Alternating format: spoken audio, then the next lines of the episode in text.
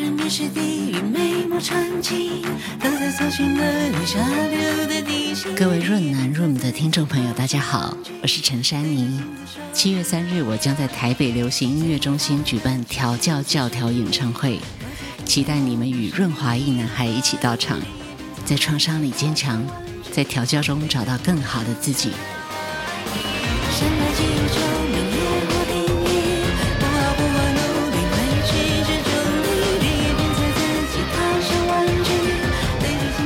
陈珊妮、珊妮女王的调教教条北流演唱会即将在七月三日举办，欢迎珊妮的粉丝和所有想要一同狂欢、相聚、释放的润男听众们，千万不要错过这个机会，马上购票。七月三号，让我们在女王的音乐中沉浮，一起喘息，疯狂享受。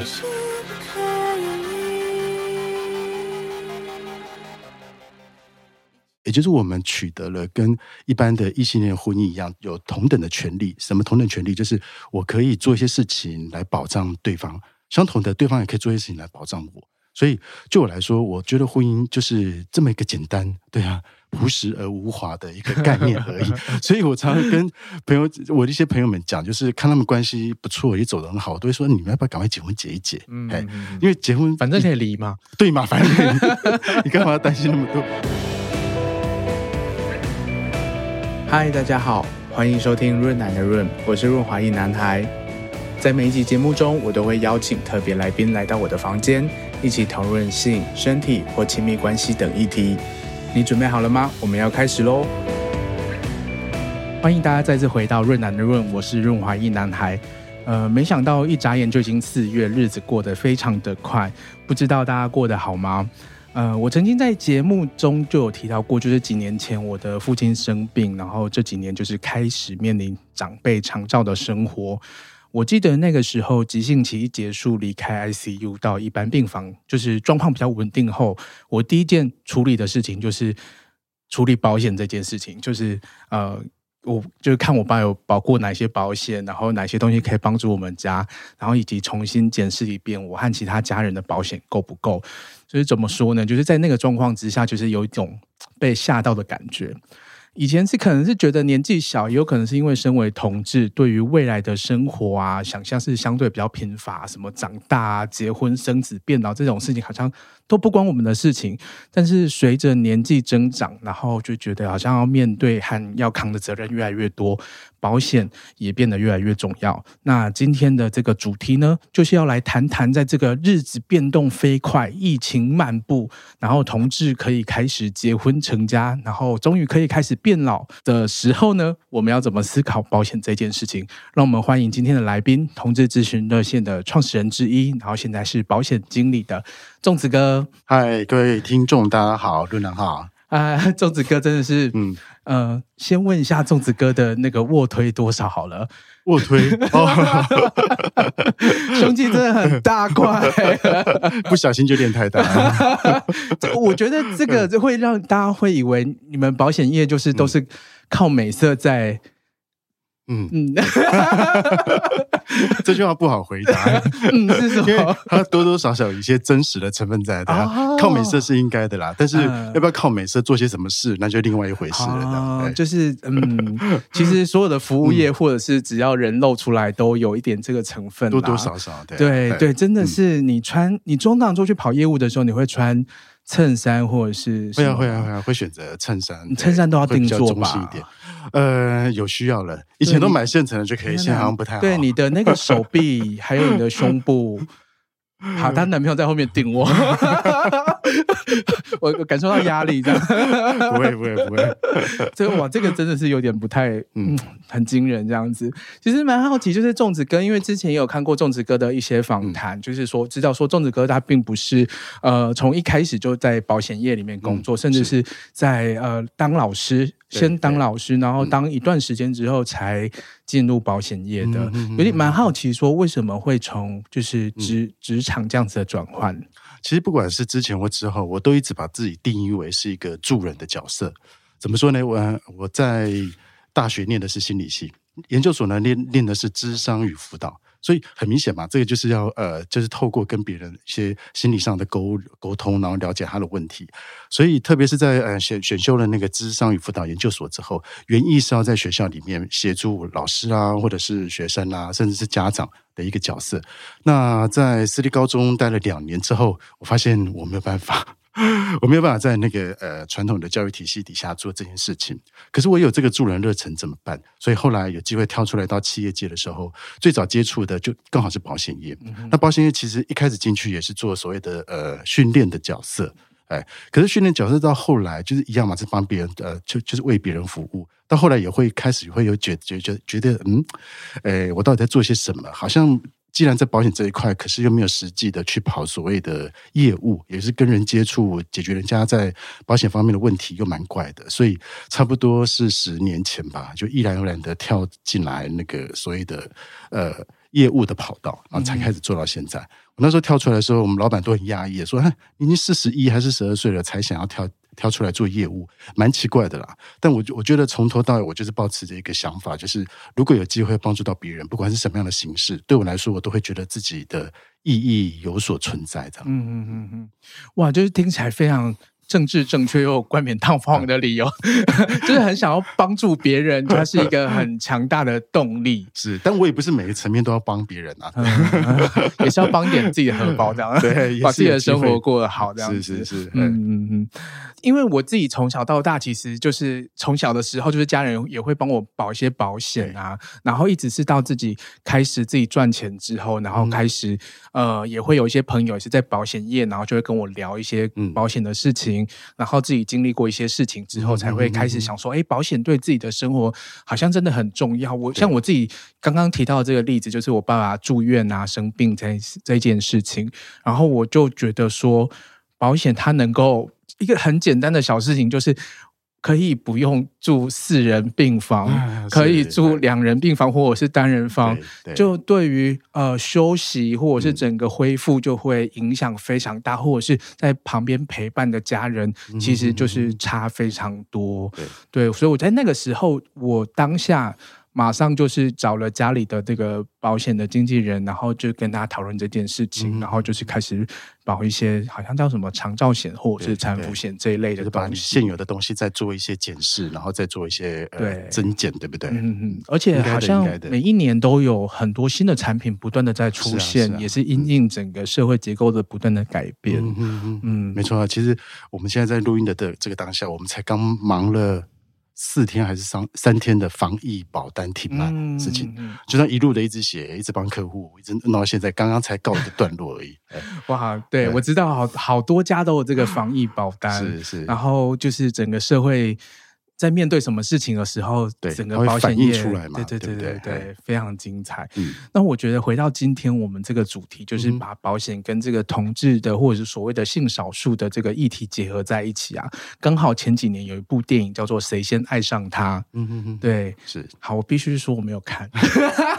好，我自我自我承认了。我等一下要怎么谈这个事情？对，可是我知道这个剧情，我相信很多听众都有看过这一部电影，这样子。那我们都知道，就是谢盈萱啊。然后和邱泽啊，嗯、还有就是那个她老公这样三角的关系嘛，然后里面有一个很重要的一个剧情，或者是所谓的呃牵扯纠葛，就是这个保险、嗯、保险金对怎么怎么分配怎么处理，对对对，钱好像是表面，可是后面有很多的关于呃感情，还有很多关系的思辨在在里面。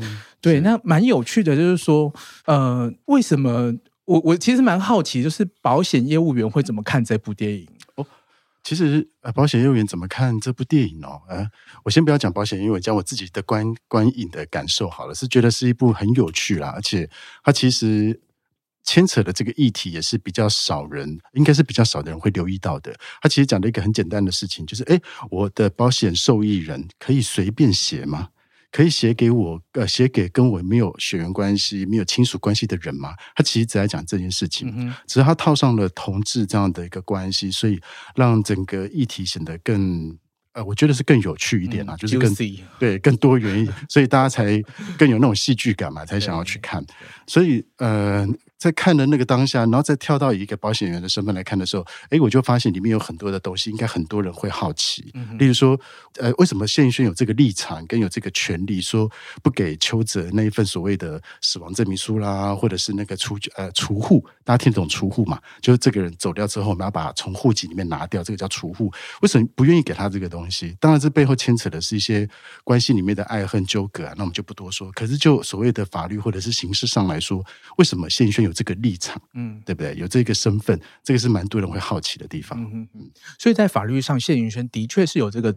呃，身份和权利是不给，因为他是呃男主角，应该不是男主角，就是已经过世的那位男朋友的亲人，嗯、真正的亲人，虽然是姻亲关系，可是他他是他的配偶嘛。这部电影的背景应该是在同婚法还没有通过之前拍的吧？嗯，我哎，我忘记那个应该是，对对对，我忘记那个时代背景，好像是。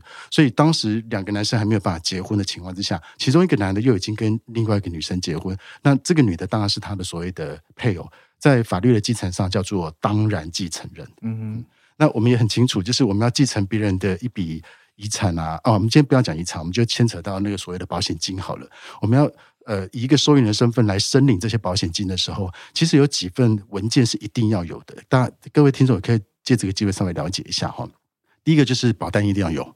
对不对？那这个保单容不容易拿到？这个其实已经不重要了，因为只要你是跟这个保险有关的呃关系人，其实都是有机会去申请这个保单的。而且对保险公司来讲，保单的存续与否也不是那么重要。但第二个呢，就是要提供所谓的死亡证明书。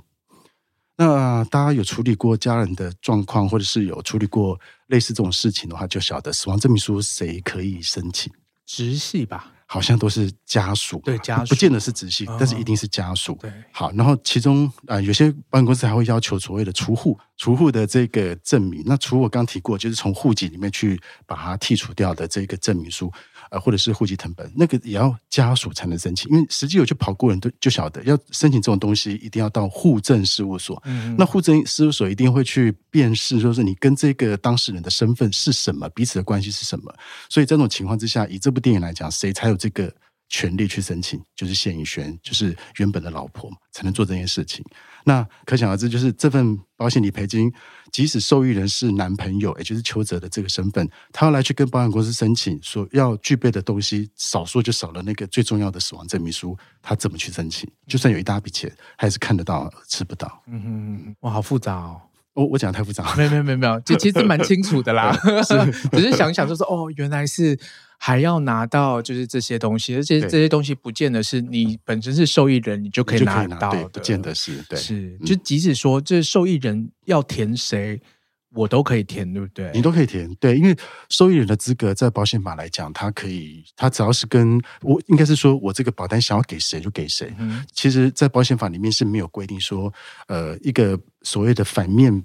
举例就是说，你不能给谁，不能给谁，不是他反而直接讲说，你可以直接给一般的人，我们叫做自然人，或者你也可以给法人，法人对，也就是一般的公司行号都是可以的。好，可是在，在在保险公司他们在施行上哦，会觉得这会有太大的问题，因为在过去啊，经常有那种就是，呃，我觉得跟谁的谁的关系好，所以我就写给对方，例如说还没有结婚的男女朋友、同居人。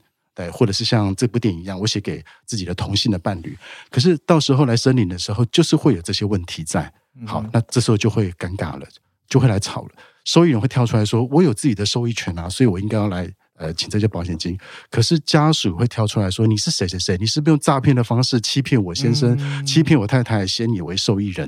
对，那就会衍生出很多的问题。之前还发生过一个很有趣的新闻，那个吗？呃，对，除了近期是看护嘛，然后早期还有一位那个呃影星或者是歌星叫赵树海，你知道吗？啊，他儿子比较知道，他 赵又廷对，他知道赵树海，但是我们这个年代比较知道，他们家就曾经吼，就是妈妈买了一堆保单，结果妈妈走了之后才发现受益人居然是保险业务员。哎，对，可是，在那个年代，其实。保险公司不会去管这件事情，你你爱写给谁就写给谁，因为这是每一个呃所谓要保人的权利这样子。可是真的到来签领保险金的时候，才发现有这些问题存在，所以保险公司呢就转了比较保守，也也是比较保护自己的做法，也就是基本上要以直系血亲啊、呃配偶啊，或者是法定继承人为主，对不对？可是如果不是的话，其实保险公司也也也也也多了一个附注，就是如果不是，那只要告诉我们是什么样的原因跟关系，你一定要写给这些人不可，这样就好了。嗯、所以你可以从我这样的说明，大家可以理解，确实受益人是谁都可以当受益人的。了解。哎、嗯，那我有没有办法保障说，我填写这个受益人，他是有办法拿到我的死亡证明或者是这些资料？有，其实，在实际的做法上是有的。像我们呃同业之间在交流，大家就就有提到一个做法，就是你可以指定，例如说我我给我的同性伴侣，假设还没有结婚的话，我让他当我的叫做遗嘱执行人哦，对不对？因为他既然身为这个整个遗嘱的，应该是说继承的里面很重要的一个角色，所以他就可以据此关系去申申请刚刚所提到的那些东西，通常都是要家属才能。呃，请领的像，呃，再讲一次，就是死亡证明书啦，或者是储户的资料这样子。嗯，对，其实是有办法可以去避免这些事情。对对对，对，对。那我们刚刚提到的一些例子啊，就是好像跟结婚不结婚也是没有关系，就是比如说看护啊，或者是一些什么的例子。啊啊嗯、那当然也是可能有一些呃利用。规范的方式其实是可以解决的，可是都要先了解之后，你才有办法事前先做这些处理。是啊，对。那我接下来是比较好奇，就是说，就是我们几年前这个同婚合法化之后，二零一九年，对，二零一九年同婚合法化之后，嗯、同志这个伴侣身份。呃，开始就是我们开始可以想象，就是呃，我有老公，我有老婆，然后我有呃，我可以成家，然后在很多法律上面都有相对的权利义务。那对应在这个保险业上面，我们现在是否已经可以很等同的，像所谓的异性恋的伴侣关系那样，呃，享受这些权利，嗯、还是还有很多东西，呃，仍然有一些比较不平等的状况呢？OK。其实这样的话就要回归到到底保险可以帮助我们什么哈？因为我们开场其实，在还没有正式录音之前有聊到嘛，其实保险就是生活的一部分。嗯，那它最主要的功能跟意义在哪里呢？它它是要补偿我们呃，因为经历一些不可避免的风险。而造成的经济上的损失的补偿，是对。简单讲个例子，例如说，我今天因为慢性病而到医院去，那就像刚刚主持人提到的，可能要住比较好的病房，想要比较好的医疗品质，可是这个在我们健保以外，可能要自己再多付些钱，那这个不就是要自己从口袋里面捞出来的经济损失吗？那你可以借由保险帮你把这一块的损失填补上去。对，这个是保险一个比较在实质上的意义啦。可是后来它也衍生出很多的东西，特别它可以反映出就是我们的受益人跟我们之间的关系哈。所以当二零一九年同婚法过之后，呃，我想同婚应该是说婚姻这件事情对大家的意义不晓得是什么。如果对我来讲，它就是一个嗯法律上的保护。哼，对，也就是我们取得了跟一般的异性恋婚姻一样，有同等的权利。什么同等权利？就是我可以做一些事情来保障对方，相同的，对方也可以做一些事情来保障我。所以，就我来说，我觉得婚姻就是这么一个简单，对啊，朴实而无华的一个概念而已。所以我常常跟朋友，我的一些朋友们讲，就是看他们关系不错，也走得很好，我都会说，你们要不要赶快结婚结一结？嗯，因为结婚反正可以离嘛，对嘛，反正你干嘛要担心那么多？你要不要赶快结一结？因为结了之后，你会想，不是说享有，就是你会呃，你你会有机会保障到很多呃对方的部分跟自己的部分。那如果就保险来讲，那最直接的就是你以后写受益人都可以大大方方的跟保险公司讲说，这个是写给我的配偶。嗯哼，对。那配偶在整个继承的部分呢，他其实可以享有呃很大很大的权利，因为如果有机会去认识那个所谓的呃遗赠税法的话，你就会知道，所有人要来跟配偶分那些比例的时候，配偶永远都是占最大的优势。哇，大方，是真的是这样子。哦。嗯所以这个重婚法过后，就是有一个法律上面的地位。那这个 fit in 这个台湾现有的这个法律的身份的时候，它其实背后其实已经有一套呃准备好在那里的一个权利在那里了。就是这个配偶，不管是叫什么，然后老婆还是老公，真的是还蛮有决定性的。哎，所以我我常常就跟我我刚刚就提过嘛，就是如果可以，我都会叫朋友来，你赶快结一结，不要去管那么多，哎，不要管是不是两个什么原生家庭的结合，甚至什么有有没有车有没有房，都那都那都是小事，或者是到底多相爱，对，是不是真爱，是没有那么重要，这样子可以过得去就赶快就结一下，这样子。对，那我也很好奇，那再往往下走的话，那因为像是啊，粽子哥本身也是同志咨询热线的这个。个创始人之一，嗯、然后也呃担任过，就是在里面做义工啊，然后也也是当理理监事都有当过嘛。嗯、那从这样子的一个同志的呃运动或者是倡议的路线，再回头思考，就是同志这样子的呃这样子的生命历程，同志的这个不同阶段。我们在倡议的东西其实也不太一样，一样对，对。那这样子的状况之下，你从这样的角度去看，你会怎么想？同志他会需要怎么样子的生活的保障，或者是他会需要怎么样的保单啊？嗯嗯嗯。哎，如果说是整个生涯的规划的话，当然我们会会会希望大家。在年轻的时候就开始为未来而准备嘛，嗯、对不对？但是你应该也有经历过这样的一个过程，就是当发现自己是同志的时候，你是开始对未来的想象都会跟其他人不一样，就大家就觉得三十五岁就会死掉啊，对，类似像这样子，或者说以后我一定是孤苦无依，所以我如果能早点走就早点走，对啊，通常收到钱就花掉就好啦，是是是，对对啊，那有有多少花多少，通常会有这样的想象。可是同化过后，虽然有很多人很开心，但是多多少少也有人。会面临一种社会上的压力，就是说哈，那同法过了就代表我可以跟别人结婚，也就是说，所有跟异性恋相同的啊，异性恋婚姻相同的事情，全部我都应该要扛起来才对。哎、嗯，多多少少会有这样的压力在。所以，呃，如果再把它具体化讲到说，或者是把它聚焦到保险这一块的话，哎，我现在面对同志朋友，我其实我对他们的规划，会对他们的想象，已经有点跟。呃，非同性恋朋友的想象已经快快快接近。嗯，当然这中间还是会有些因素的差别啦。例如说，如果他是单身的话，我就会在某一种呃，例如说寿险，哎，呃，保险的种类很多了哈。其实简单来讲，就大概四大类，一种就是寿险，就是我们人走了之后才可以给理赔金的；一个呢就是意外险，顾名思义就是因为意外而造成的；一种呢叫做医疗险，好，那很清楚什么。癌症啊，或者是什么开刀啊、手术，那个都跟医疗险有关。最后一个呢，就是防癌险。好啊，应该要再多一个东西进来，就是长照险。大家就这几大类而已。所以以以往啊，我在规划那种就是单身的人的话，我都会在寿险这一块就忽略不谈。嗯嗯，对，因为寿险刚提过嘛，就是人走后才留给后面的人，就是身呃身后的人。那如果我身后没有谁要照顾？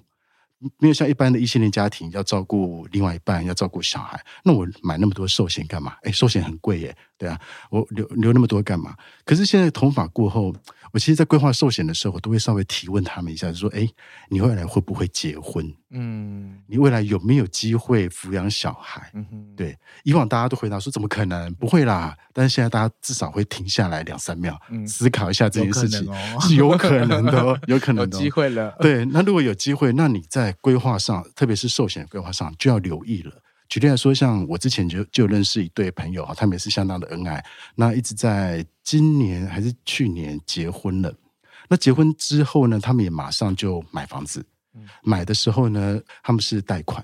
那不管这个房子是挂在一个人的名下，或是两个人的名下，那你看，你可以想想看，他们两个现在变成什么样？除了是生命共同体外，他们也共同的扛下大概将近二十年到三十年的债务。嗯，对。所以如果这两个人里面其中有一个先走掉的话，那债务谁背？哇，自己一个人要扛原本两份。是啊，就一个人，你原本是两个人付一份，现在是一个人要扛两份，对不对？对。所以就会。就会在这个思考上就会开始变得不一样了，所以他们在保险的规划上，我就特别提醒他们说：你们在寿险、意外险一定要留意这件事情，因为在这个三十年的贷款还没有到之前，你们谁先离开都会是另外一个人的麻烦。嗯，对，不是单单的损失而已，是会多了很多的麻烦进来。嗯嗯嗯嗯。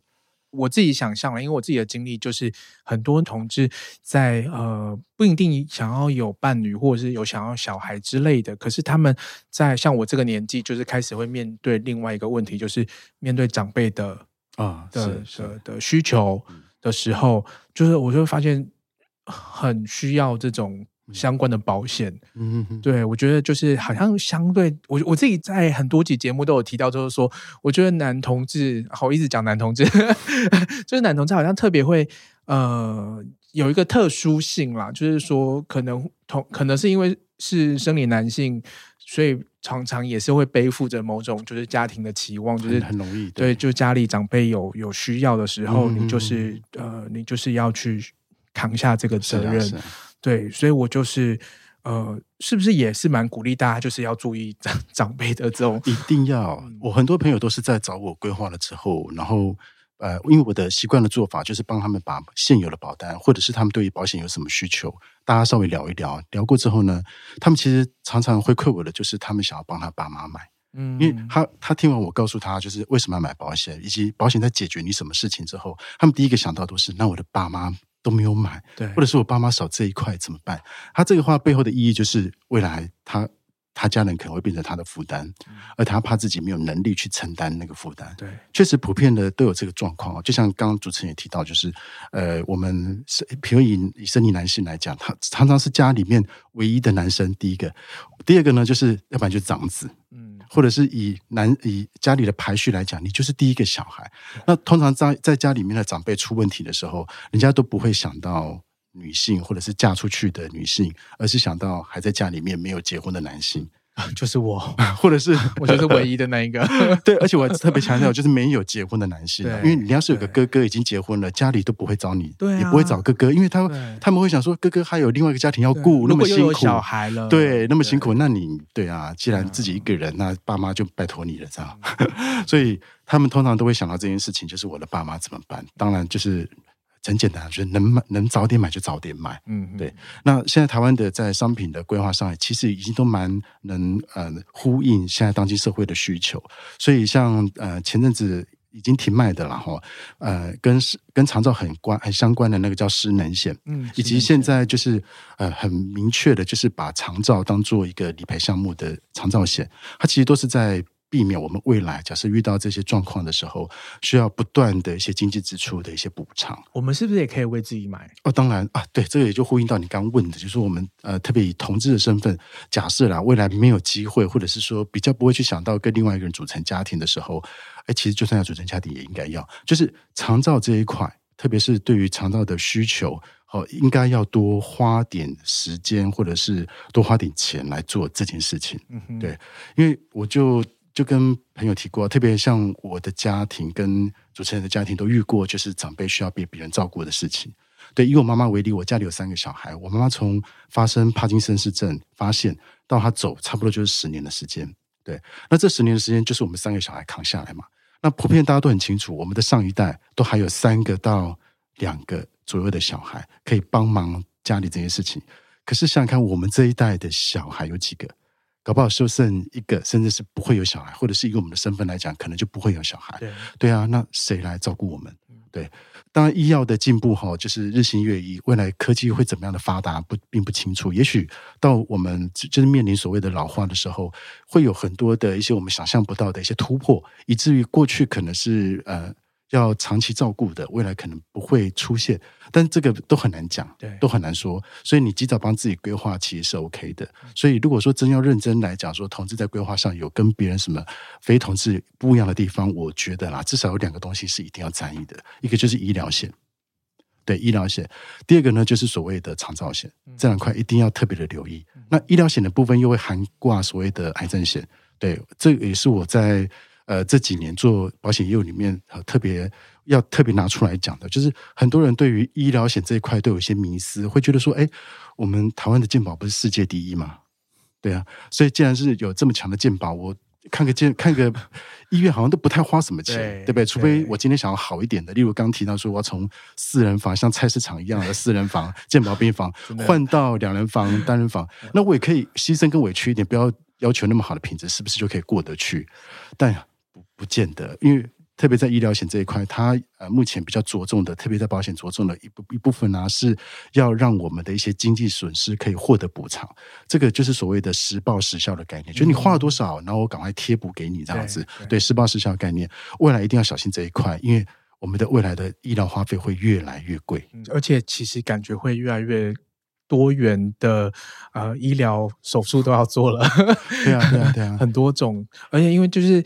医疗进步，同时也是延长大家的寿命嘛，是啊，然后越来越长，然后就是拖着这副老化身体，就是要活很久。对啊，对啊，而且有时候面临一些所谓的关键时刻，你下了一个决定，后，又他又又又得付出很多的代价。我最近遇到一些朋友，他们对癌症不是那么看重，我就提问他们说：“哎，要是有哪一天不小心做了健康检查，然后告诉你说，哎，某某某，你这个检查出来在癌症这一块啊，有出现就是要注意的事情。”而且癌症经过诊断啊，发现它是已经转移的癌症的时候，请问在那个当下，你要不要积极治疗？嗯，哈，我我讲出这个积极治疗这四个字的时候，他们就想了一下，说，哎，应该要吧？为什么？你知道他们会去思考的是，因为他才二三十岁，对。当身上发现这个问题的时候，要不要积极治疗？要，因为未来还有大好前程等着他。可如果你把这个问题去问一个七八十岁的人，你要不要积极治疗？他大概会想说，嗯，呃，就随缘吧，哦，边走边看。嗯、对，关键就在于你在你几岁的时候发生这件事情。对，但是一旦你决定要积极治疗的时候，哇，那之后会出现的选项啊，超多的，而且每一个选项都很花钱。嗯，对啊，这时候怎么办？如果你没有医疗保险，老实说，真的会让自己陷入一个呃，就是没得选择的一个境地啊。嗯嗯，我这样这样听起来，我知道还有一个概念，就是说，其实保险的话是越年轻越便宜嘛，越便宜是。对，那你会建议大家把自己的薪水，都比如说，我是一个呃刚。刚出社会，然后呃还没有很多积蓄的状况之下，嗯、大概是几趴的薪水拿来，对对对，对，拿来作为呃保险的各项呃、嗯、花费是比较合理的。有，其实专家也有也有分析过，说我们呃有一个一个法则叫做黄金法则，黄金金三角法则，金三角法则大家很清楚嘛，三角形对不对？他说这个三角形啊，其实可以针对你的收入哈去做一个切割。百分之六十就是你的收入的百分之六十，拿来做生活上的支出。生活支出就包含哪些部分？像食衣住行啊，或是电话啦，或者是什么网络啊等等之类，大概百分之六十就可以了。然后呢，百分之三十拿来做理财的支出。嗯，理财就包含肯定去做一些投资啦、储蓄啊等等。那剩下的百分之十，应该就要来作为纯保障的支出。嗯。对我，我特别呃强调存保这样子的，就是说你这个钱呢是用在就是我刚刚提到的那些商品上面，例如说寿险啊、意外险啊、癌症险啊等等，好，而不是说跟储蓄险结合在一起。假设它有储蓄的概念，你应该要把它放到理财那一块去，就用用一个这样六十三十百分之十的一个分配，那你就会就可以大概抓得出来，就是我没有花太多的钱，或者是花不够的钱在保险这一块。那我应该要把劳保和健保放在哪边？劳保跟健保也是一一定的，也是一样支出嘛，一样可以把它放在那个呃百分之十里面，百分之十那一块。对这样我就知道了。嗯，好的，我刚刚心中小算盘算了一下，我觉得这个是当下大家马上听到就会想要知道的一个、哦、一个问题，这样子。嗯，那我我其实接下来蛮好奇的是说，就是呃，在这个从业十几二十年，你有经历过，比如说同志身份？在投保的时候，面对的什么样子的影响吗？有，我确实确实有几个客户是有遇过类似的事情。那个发生发生的当下，其实我们也蛮过意不去的，因为像在早期，大概十几年前，我帮我一个高中同学，他跟他伴侣其实在一起很久了，然后当时还同婚还没有过，所以他想要买一份保险，然后呃，未来受益人的部分要不要写他男朋友？还那个那个是题那个是题外话，但是他至少想帮自己买这一份保险。OK，我就把他的呃个人的资料啊，或者是要保的内容全部送到保险公司之后，保险公司居然要他去做体检。体检原因很简单，因为他超过四十岁，嗯哼，然后呢是单身男男性，就要去做体检，而且做的项目里面呢、啊，又是跟我其他的客户不一样，他居然要去他做啊、呃，要他去做血液筛检。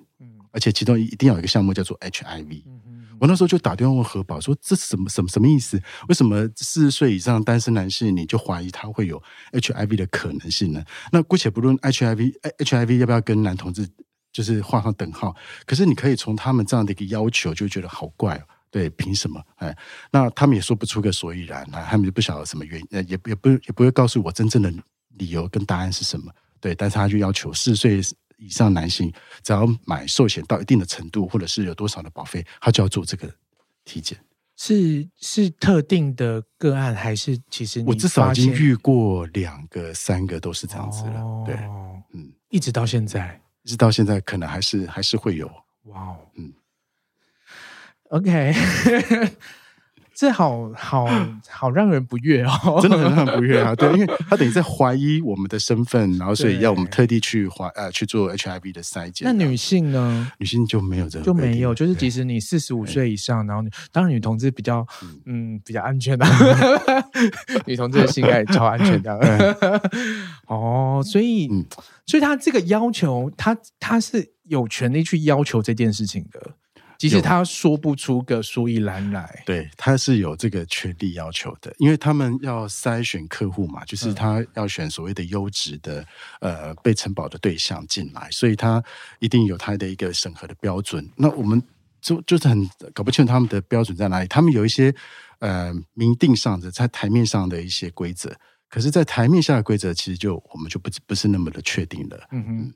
那我们就进入到直接进入到一个比较硬的话题好了，好啊好啊、就是那既然就是他们可能会在意，就是比如说有一些慢性感染病，或者是就他们在筛选一些疾病嘛。嗯、那我也有听过，就是比如说感染者 HIV 的 positive，他们在面对、嗯、呃保单的时候、保险的时候，也常常会遇到很多的困难。嗯哼哼，对，那这个是合理的吗？或者是你在实物上面有遇到什么样的状况？好。呃，这个叫区分哈，它是在呃什么时候投保的？对，关键在于什么时候投保。像我蛮做了蛮多的服务，就是帮呃一开始筛检出来是阳性的朋友，对，赶快做保单的规划，呃那之后呢？规划完成之后，才请他们去做确诊的动作。嗯哼，哎，我不晓得这个你你们听得懂吗？懂。就是我们筛检跟确诊，其实它是分两个阶段嘛，对不对？所以我是希望说，他们在筛检出来自己是阳性的时候，赶快去做一些医疗险啊，或者是说做一些保险的解释跟规划。那之后才去做确诊的动作。嗯。那为什么我敢这样讲？其实它，其实它就是刚好处在一个所谓灰色的地段。对，是一个保险公司无从去查起的部分。好，那今天特别讲出来，我觉得应该也不是什么新闻了，因为应该很多社福机构或者是协助那个 HIV positive 的一个呃病友团体等等的基金会等等都晓得这件事情。好，那保险公司就算知道，他们也没有这个。呃，管道或者是这个权利去要求所有人都做 HIV 的筛检才来投保，嗯、并没有哈。对，所以可是他不是可以要求四十五岁以上的人单身男性去做？对，那是刚好遇到。而且好像都在同一间公司，哦，刚好在同一间公司，可能是一间，呃，好啦，很大的，很大的那一间，很大，有棒球队的那一间。哦，OK，好好，这样就知道了，这样就知道，对对对，大家知道了，就是刚好就是都是发生在他们公司啦，所以我就不晓得是他们公司里面的一个规定，因为后来我在保金帮忙处理的时候，其实我们的投保的对象也有蛮多是四十岁以上的男性，甚至是那种五六十岁。对，他们就没有被这样要求过啊，嗯、对，还真的是没有被这样要求做血检哦，所以可能是他们公司有这个这个规定哦。好，然后哎，刚提到哪去了？就是你提到说，就是你确诊阶段阶段，对对对，嗯、不同阶段，阶段就你知道你可能在逆筛的时候知道了自己是 positive，、嗯、然后你就去做一些保险的规划，然后再去。做确诊的这个动作，对，这这个的话，在实际的作业上，保险公司是没有机会，或者是他也没有任何的权利去要求再做更进一步的筛检这样子，或者是检检选是没有的哈。再来提到的是，如果是已经投保的人，那就不用担心，因为你们原本的题目有问过我，就说如果他是已经投保的人，那呃后来发现得了 HIV，那这个保单会不会有一些问题？不用担心，它其实就是视为呃一个医疗疾病的。发生，所以你本来就可以据此来申请理赔。哎、嗯，换句话讲，简单来讲，就是 HIV 不会不赔。OK，对，OK。哎，那现在有什么样子的医疗险可以就是保障 HIV 的治疗啊？呃，其实并没有特，并没有特定的，就是对应的东西。哦、你要留意的就是这个呃，未来到底会发生什么样的疾病，而会害我们花很多的钱，因此我们才才针对这个事情去把它填补起来。保险的用意嘛，不就是这样子？对对对。对，那其实。认真来说，我觉得 HIV 以后会很花钱吗？呃，可能就我所知不会，没有好好吃药，或者是就是除非你自己就是对啊，不按照医生的嘱咐来做一些事情，不然就我认识的一些朋友，他们在目前就是 U 等于 U 的情况之下，对，对啊，每个我都不晓得他们在别的地方花的钱远比这部分还多，对不对？所以根根本是不用去担心这件事啦。对，哦，那那这个呃感染者的身份，它可能会影响的是医疗险而已吗？像其他你刚刚提到的寿险啊、呃长照险啊、产妇险这一类的，其实都会都会受到影响。对。对，所以在一开一开始发现自己是的时候，真的要赶快把保险规划好。嗯嗯嗯，对。哦，OK，所以其实真的是大家是越年轻，或者是呃各种状况都还没有发生之前，赶快去思考一下自己的保险。对啊，最好是什么呢？就是你一旦想到，就赶快去做。一旦一旦想到，不是不是保险，我说保险啊，还是就是保险这个这个东西真的很难让人家在日常生活里面想起来。对，但是如果你今天因为听，比如说你听今天听到我们的节目，然后突然有所感，你想要做的事情，就要赶快去做。哎，因为我们好多朋友哈都是这种状况，就是在某一个念头之下，觉得自己应该要去把自己的保险规划好，但是忘记了，忘记了，然后他没多久呢就出事情。嗯，对，当他出现事情的时候，才发现哎。很多保险都不能买了，哦，来不及了。对对对对。嗯，那如果说我我已经是如果我是感染者的话，呃，我可能有一些我还没有买保险，那你会有什么样的建议？OK，在商品的规划上，当然我们还是要斟酌到预算呐。好，如果说自己的预算没有那么高的情况之下，你还是要把这几个商品里面的一些重点先挑出来。例如医疗险，我就会建建议你一定要买医疗险，一定要把它规划好。那第二个呢，要注意的就是未来的长照险，对，一定会用到哦，多多少少。然后再来癌症险的部分，再把它加进来。那另外两个像寿险跟意外险，你就可以斟酌的，呃，依照你的预算也好，或是你的需求也好，再把它加进来。所以你可以从我呃解析可以看得出来，我对于医疗险真的还蛮重、蛮在意跟蛮重视的。就是有可能是保不过，可是还是可以去做规划，这样子试试看。对对，至少应该要稍微看过啦。呃，其实我都蛮建议大家应该要稍微把自己的保单到底保了些什么东西哈，都都随随时拿出来看。例如说，你可以问自己几个问题。第一个，就假设我今天真的需要住院的话，我一天可以拿多少钱？嗯，这是第一个问题。对，假设医生跟我开口说我今天要用最好的手术、最好的治疗方法，对，呃，有多少钱以上我就会受不了了。嗯，对。例如说，像大家都有听过那个达文西手臂吧？嗯嗯，那个非常精密的，非常精密的。例如说，它可以开在那个比如说神经丛比较多的地方啊，等等的，或是让自己的比较少创呃微微创之类的。好，你要你知道那开一台要多少钱吗？十五万到二十万。对对，那我的保险可以赔得出来吗？这是你第一个要去想的问题。第三个就是，如果今天真的不小心被医生啊宣布了说啊，我罹患癌症第几期、第几期，我还要去工作吗？你先问一下自己这个事情，我还要去工作吗？如果我不想工作，我想要认真去做治疗的话，我手边有多少钱可以让我停下工作来做这件事情？嗯，这是第三个，我觉得大家应该要去思考的。嗯，那这三个问题你分别去思考之后，你就可以去想，那你的保单到底有多少可以呃回答这几个问题？嗯，我大脑已经开始在 在想这些问题了。嗯哦。对，等一下回去我可能要重新 看一下我的保单到底够不够这样子。嗯，那我我接下来啊，就是大家在一可以一边思考一边想一下自己就是手边的保单到底够不够，以及你自己可能你有的预算、你的考量、你自己的人生规划以外，我觉得最近在男同也不是最近啊，一直以来男同志就是呃也也蛮盛行的，就是各种就是性爱活动，性爱活动，嗯、性爱趴，各种趴，各种趴，对对对，那就这种趴有。什么保险可以保吗？今天这个题目出现的时候，我就拿给我男友看一下，然后还有我的同事，我就问他们一下，请问这个可以买吗？第三方什么责任险之类的？因为他们都他们都觉得很有趣，说请问，就他们觉得有趣的地方是说，到底性爱 party 是会有多高的风险呐、啊？哎、啊，是会产生什么？可能会让你摔断腿。哦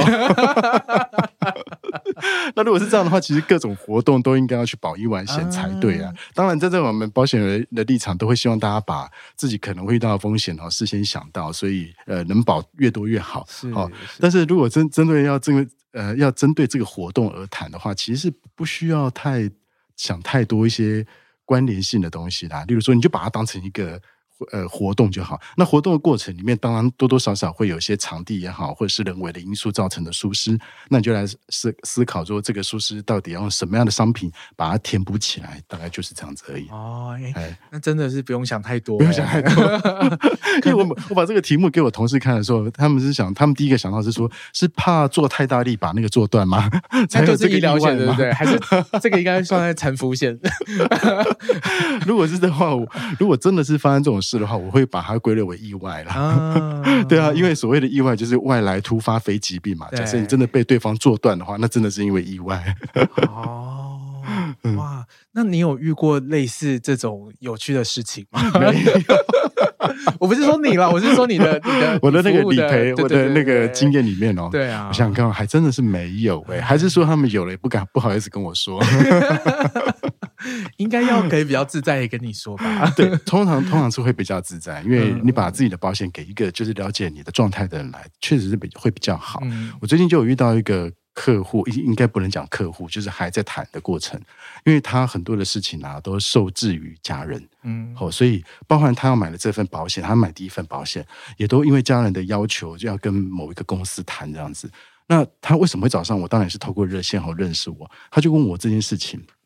那我给了很大很很多在保险规划上的建议，我我的意思是说，我不见得要做他的单，但是我给他很多的建议。可是，一直谈谈到后来，其实我男友提醒我一件事情，就说，那如果未来他透过他妈妈爸爸那边买的这个保险，业务员不是同志的话，不是自己人的话，假设未来他想要申请理赔。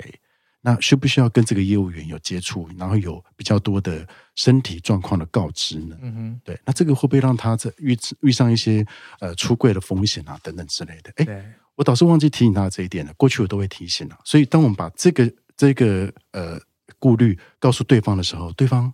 都有点恍然大悟的感觉，嗯，因为他一直以来只是想要配合妈妈、配合爸爸，或者是说把这个人情做到，但是他没有去思考到的是，这份保险未来会跟着你一二十年。对对，那你找的这个业务员是不是你能相信呢？你每次遇到他想要跟他谈的时候，你能放心的谈自己的状况吗？嗯、所以我才会跟很跟很多朋友、同志朋友讲说，如果可以找到自己的同志保险的服务人员是最好。对，因为在他面前会比较没有顾忌。嗯哼嗯，对我，我后来其实也有一些就是同志朋友都去当了业务员这样子，嗯、然后的确是在讲一些事情的时候，比如说防疫险。在签的时候，就是说啊，我又去打炮了什么之类的，就可以聊这些比较自在的话题。是是是，我没有啦，我没有，就是他会比较清楚你的状况，然后你可以呃，他也可以比较更精准的为你规划，或者是想怎么样保会比较对你的就是各种人生状态是最适合的一个状态。因为我就有曾经遇过一个客户，他来申请理赔。那他这个理赔的那个是医疗部分的理赔啦，嗯、那一看就知道他大概是因为什么样的事情而产生，因为他在他在理赔跟性病有关的东西。嗯、对，他那时候就跟我讲说，哦。粽子哥还好，我是找你，不然他都不晓得。如果他找别人的话，要不要跟别人说为什么会得这个病？这样子。哦、当然，业务也不是不应该这么的急迫，或者是去探、哦、探究人家的隐私。是是，可是你可以想想看嘛，当你今天把一个理赔啊，应该诊断证明书，医生写的诊断证明书递出一个你不太熟的人，然后上面就写了什么什么什么性病什么什么，要住院几天，肛裂，对，或者是 那种感觉，真的会有点不自在。嗯哇，所以就是呃，同志的这样的一个身份，其实也对呃保险业务上也是蛮有帮助的，嗯、不是只有美色，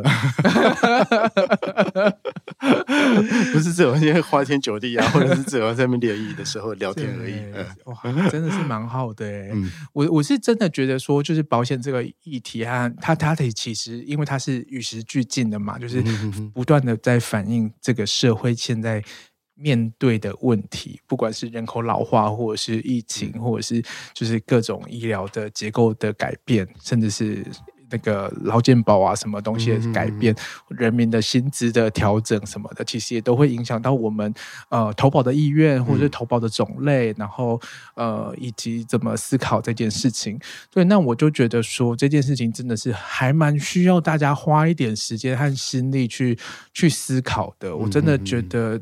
不要真的等到遇到事情的时候才在想说，我怎么没有这个一个一个像一个呃支持网的这样的一个概念这样子。我们蛮多的朋友是这种状况，我都开玩笑说，其实他们原本的保险都是透过家人买的嘛，我都开玩笑，这种这种保险叫妈宝。就是妈妈帮我保，对不对？叫妈宝，所以也是因为这样，所以他们不不用自己去关心它的内容是什么，跟我自己有什么样呃未来有一些切身的需求的上的符合，所以常常会就是事情发生的时候才发现啊，我这个也没有，那个也没有。我们真的遇到很多，我们呃不用等客户发发生事情，我们光是请他把保单拿出来，我们把它丢到一个所谓的检视的系统去看的时候，就会发现，哎，这个也没有，这个也没有，我就觉得嗯。真的很危险，就是行走在江湖上，然后没有带呃所谓的防护衣也就算了哈，就是连几把刀都没有，真的真的是很危险。好，所以我们在借由这种情况之下，会协助他们把它规划好。但是更多的人是完全不知道自己买了些什么东西，嗯，对，因为之所以会没有这个责任感存在，是因为也许那个保单也不是他在付的啦。对，应该蛮多人是这样吧？就是妈妈帮我买，然后连保单也不是我在付的。对，可是别忘记哦，保一旦你未来想要再买的时候，假设你发生过一些状况，甚至你的身体状况已经跟以前不一样了。我所谓不一样，例如说，嗯，有生过什么样的疾病，或者是开始有一些慢性病的时候，其实保险公司不见得会接受你。未来你想要再买保单的话，保险公司不见得会接受你。所以就是要很清楚自己的状况，知道自己手上有什么样的保单，嗯、然后评估一下自己的钱，嗯、对，然后想真的不要花太多钱在买保险，真的。呃、哦，喂、嗯，这句话从保险业务员口中讲出来，很奇怪，对不对？对，但是我们真的是看过太多，我们遇到遇遇到过好几个，像我刚刚提到的那个，就是他的保险要透过他妈妈帮他买的，你知道他才几岁？他才二十七岁，嗯，对，你知道他妈妈。找的那个业务员呢，开多少的保险费给他嘛？一年加起来五万一哦。对，姑且不论他的工作能不能支持得起来，可是你看二十七岁就要交五万一，那一缴都二十年的时间呢。对啊，我就觉得嗯，不对啊，你怎么可以把一个年轻人逼到这种状态，然后说保障很好，保险很好？我觉得这是不合理的。嗯、对啊，所以你至少要符合我们刚提到的六十三十十这个比例原则。是是是，嗯、所以粽子哥会建议我们。就是一出社会，我们开始有自己的独立经济能力的时候，我们就开始思考一下，就是可以做怎么样的保险这样子。是刚出社会的时候，你要赶快买一份保险，这个保险真的会让你比较安心一点。假设今今天出了什么状况而必须休息在家的时候，你可以因为有这份保险，那它 cover 了你，也许一个一年到二两年的一些支出的时候，你就真的会觉得自己是买对东西了，远比你赚钱还要来的厉害哈。然后呃，随着时间的演变，你可能会有一些生涯的变化。例如说，哎，开始有另外一半了，开始准备为了成家立业，或者是为了买房子的准备，你又必须在你的保险里面做一些调整。如果在更进阶的假设，真的开始要领养小孩、有下一代的时候，哎，这又要开始去进入到另外思另另外一端的思考，叫做遗赠。你怎么样如你如何顺利的把你的资产转移给下一代，而不会、嗯、呃被扣太多遗产税？对，没有错，这都是保险可以帮上忙的地方。嗯嗯嗯嗯。大家转给我就好了，抖内我，抖内我，好哦。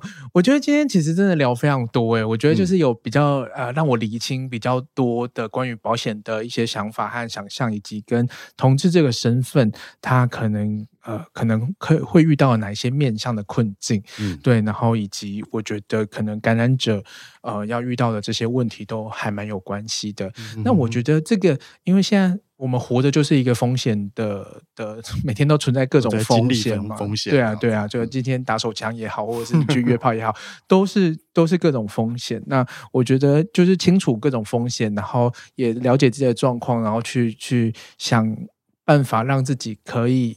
承担这个风险，那我觉得是可以为自己的未来人生可以有一点比较安稳的一个状态。嗯、那非常谢谢粽子哥今天带来非常多的资讯和反思。那如果说大家未来接下来有想要了解更多关于就是同志或者是不是跟保险有关系、跟保险有关系的，找我找我，对对，就可以来找粽子哥。我们要去哪里找到仲子哥啊？看我有什么样的资讯可以、嗯、都可以。好啊，我就可能哎，粽子哥用 IG 吗？用 IG 有。好，那我就把粽子哥的 IG 放在我们的节目资讯栏下面，然后节目出去，我 IG 的照片也会也会比那个脸书的照片再多开放一点点，啊，就是 会炸开，就是胸肌，那个衬衫会炸开胸肌这样子。快了，快了，好好好，非常期待。嗯、那你可以那你你等一下可以找一张就是对很色的给我吗？让我做 节目封面照，买了很色的照片？然后稍微想一下，就是衬衫，然后白衬衫，然后洒水之类的。哇，好了好了，居然有这种要求。这太过分了，哈，好了，这真的非常谢谢，就是粽子哥。那如果说大家就是对这个议题，然后今天听到这个呃讨论，也觉得非常重要的话，然后想要知道更多资讯，我们也可以就直接找粽子哥继续讨论下去。那有任何的想法，也都可以就是在 Apple Podcast 或者是各大平台的留言的地方留言给我，或者是到我的 IG 分享你的想法都可以。嗯、那我们今天再次谢谢粽子哥，谢谢大家，谢谢主持人，耶。Yeah, 那我们节目就下次再见喽，大家拜拜。